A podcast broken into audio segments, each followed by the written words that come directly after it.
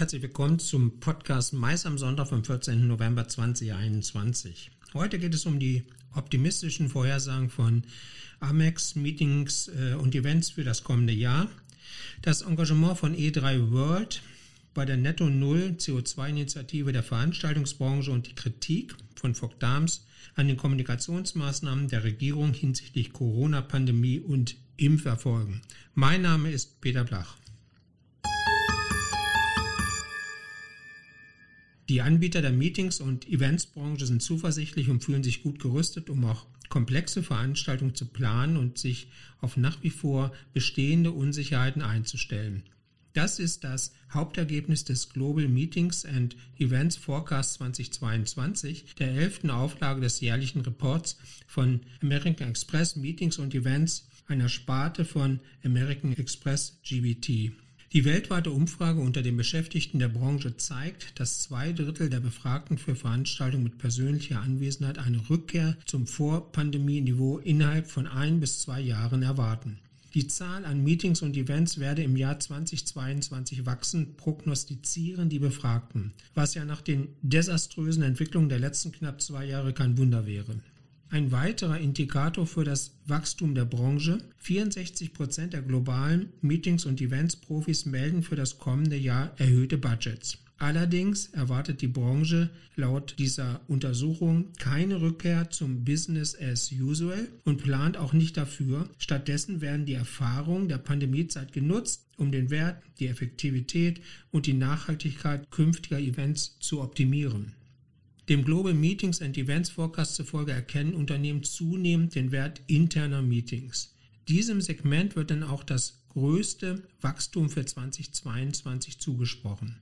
Trotz der Zunahme von Meetings und Events mit persönlicher Anwesenheit spielen virtuelle und hybride Konferenzformate den weltweit Befragten zufolge auch weiterhin eine wichtige Rolle. Hybride Formate werden unverändert an Bedeutung gewinnen, da über sie ein größeres Publikum erreicht werden kann, sie einen integrierten virtuellen Notfallplan erlauben und den Ertrag steigern.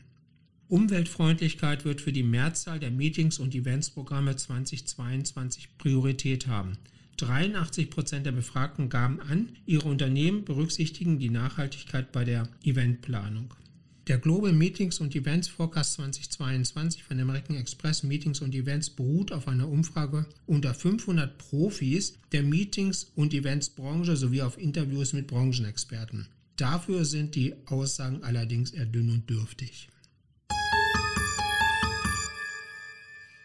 Der Live-Marketing-Dienstleister E3 World bekennt sich zum nachhaltigen Wirtschaften in der Veranstaltungswirtschaft und sieht Umwelt- und Klimaschutz als strategisch wichtige Voraussetzung für den Unternehmenserfolg.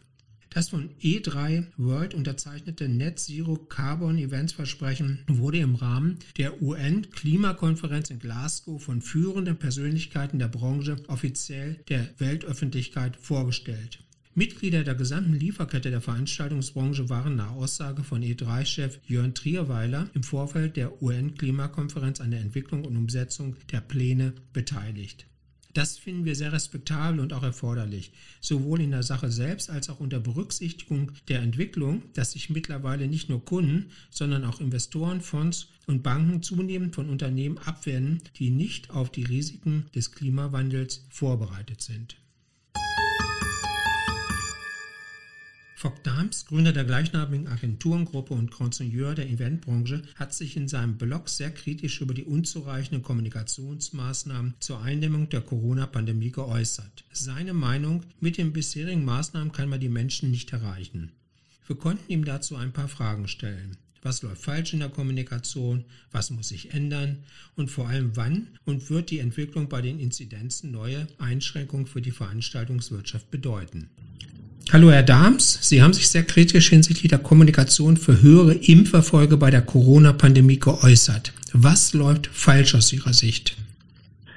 Ja, aus meiner Sicht sieht das so aus. Die Politik hat es bisher nicht geschafft, der Bevölkerung ihre Zielsetzung im Zusammenhang mit der Impfung überhaupt zu erläutern.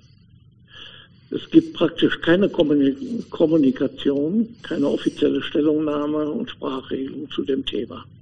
Die Politik überlässt die Diskussion Selbstdarstellern, wie wir sie kennen aus Wissenschaft, Politik und Verbänden, die sich mit Hilfe der Medien in Interviews und Talkshows öffentlich über die richtige Erkenntnis streiten. Das führt natürlich in der Öffentlichkeit zur Verunsicherung und Misstrauen gegenüber politischen Entscheidungen. Unstrittig ist aus meiner Sicht seit Beginn der Pandemie, dass eine große Impfquote in der Bevölkerung zur Bewältigung der Krise spielentscheidend ist. Da ist von Anfang an darüber gesprochen worden. Die Unfähigkeit, dies zu kommunizieren, um Verständnis, Akzeptanz und möglicherweise auch eine positive Einstellung in der Bevölkerung für die Impfung zu erzielen, ist skandalös. Also was muss sich ändern und vor allem wann? Meiner Ansicht nach müsste die Politik sofort reagieren, wenn es nicht schon zu spät ist. Äh, sie will ja die Deutungshoheit behalten und Führungsstärke demonstrieren. Die Diskussion um die Schließung und Wiedereröffnung der Impfzentren zeigt eigentlich die ganze Hilflosigkeit der Politik und hat verheerende Folgen für die Akzeptanz in der Bevölkerung. Also viele kritische Äußerungen hängen sich ja daran auf, dass selbst die Wissenschaftler sich nicht einig sind und nicht wissen, was sinnvoll ist.